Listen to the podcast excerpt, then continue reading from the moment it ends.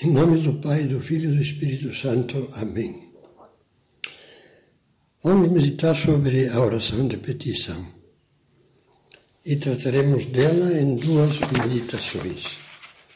Na primeira, que é a que vamos fazer agora, nos perguntaremos por que pedir.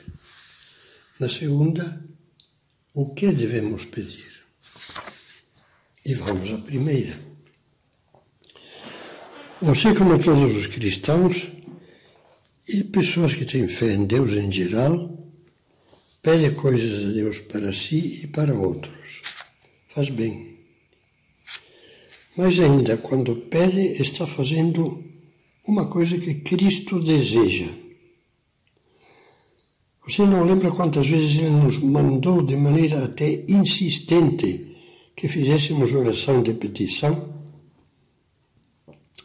Basta recordar, recordar nesse sentido o Pai Nosso, com todas as sequências de pedidos, o pão de cada dia, o perdão das nossas ofensas, o socorro na tentação, a libertação do mal e também as afirmações categóricas de Nosso Senhor sobre a importância de pedir, como por exemplo, eu vos digo, pedi e vos será dado, buscai e achareis Batei e vos abrirão.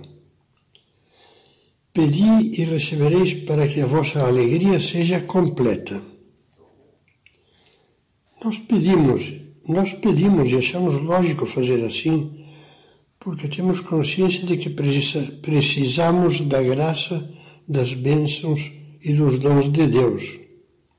Sobre isso não há a menor dúvida pois toda dádiva boa e todo dom perfeito, como escreve São Tiago na sua carta, vem de cima, descem do Pai das Luzes, no qual não há mudança nem mesmo aparência de instabilidade.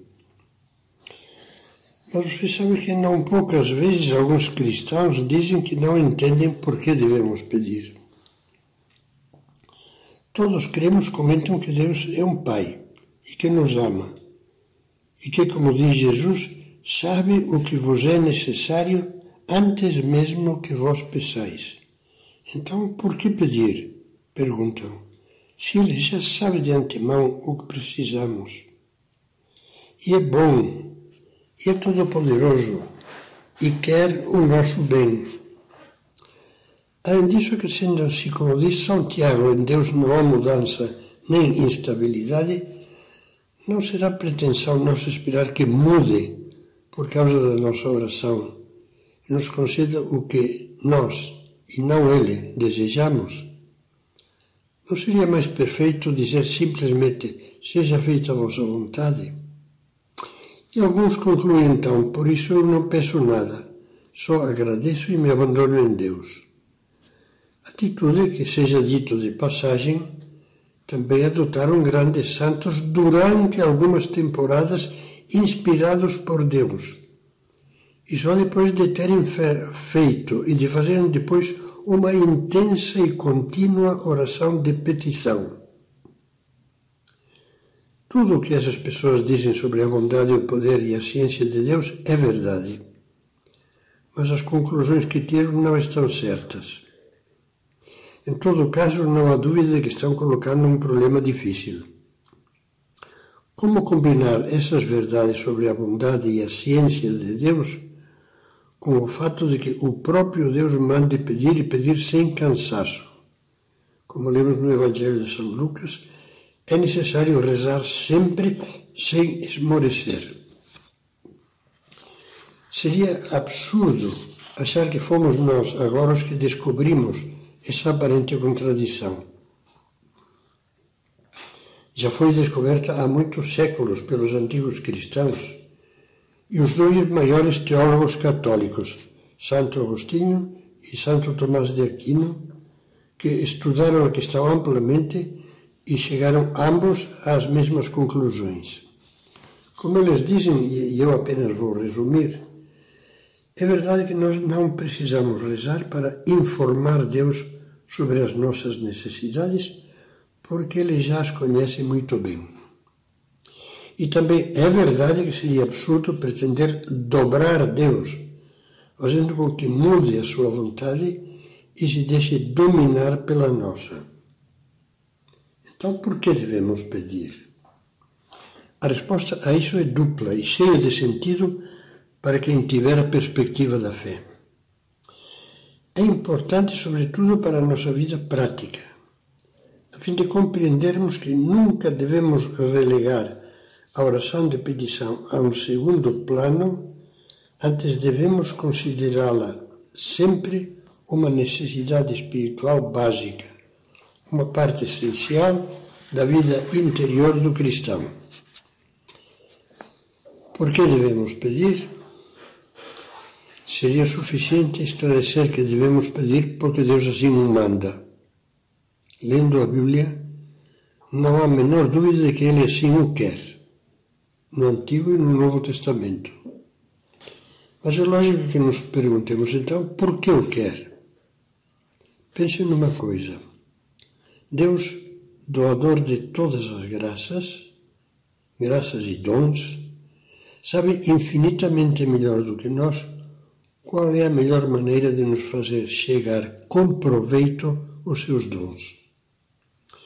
Por isso a sabedoria divina que muitas vezes não alcançamos a compreender, determinou que um dos grandes canais que deviam trazer-nos as graças do céu fosse a oração de súplica. Os outros canais são os sacramentos e o mérito sobrenatural das obras boas praticadas no amor de Deus. Embora isso seja claro, pode vir à mente outra pergunta por que Deus escolheu precisamente esse canal da oração de súplica? Poderíamos responder: Ele sabe das coisas muito melhor do que nós, está certo. Mas a Sagrada Escritura, através da qual Deus nos fala, traz luzes a esse respeito, que os santos souberam enxergar e que nós podemos também, pelo menos, vislumbrar. Santo Tomás, no seu compêndio de teologia, explica que, ao orar pedindo a Deus os seus dons, estamos reconhecendo com humildade as nossas limitações, as nossas necessidades, as nossas insuficiências. E nos voltamos para Deus rezando cheios de fé, colocando só nele a nossa esperança. Assim diz o santo, seguindo Santo Agostinho, ao pedir cultivamos as condições imprescindíveis para podermos alcançar os dons de Deus, a humildade e a fé. Essa é uma resposta baseada na Bíblia, na Palavra de Deus, pois ela nos ensina constantemente que só as virtudes da humildade e da fé deixam a alma preparada para receber com proveito os benefícios divinos. A humildade e a fé são como os dois batentes necessários para que a porta do nosso coração se abra a Deus. Só a título de amostra, vou lembrar-lhe alguns ensinamentos da Sagrada Escritura a esse respeito. São Pedro e São Tiago, por exemplo, citam uma frase do Antigo Testamento, do livro dos Provérbios, que querem gravar profundamente na alma dos primeiros cristãos. Deus resiste aos orgulhosos mas dá a sua graça aos humildes. A necessidade da humildade para receber a graça fica claríssima. Pois bem, pedir é próprio dos humildes. E só sendo humildes pediremos de coração. Quando a necessidade da fé, bastaria citar os inúmeros trechos do Evangelho em que Cristo faz depender da fé a concessão das graças. Ó oh, mulher, grande é a tua fé. Seja-te feito como desejas, diz a uma mulher pagã que pede insistentemente a cura da filha.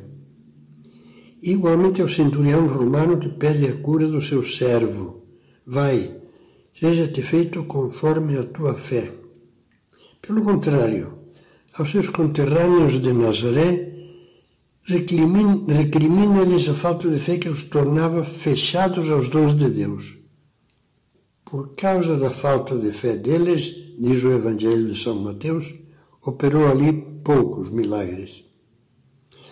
Os primeiros cristãos acolhiam essas verdades sem a mínima dúvida.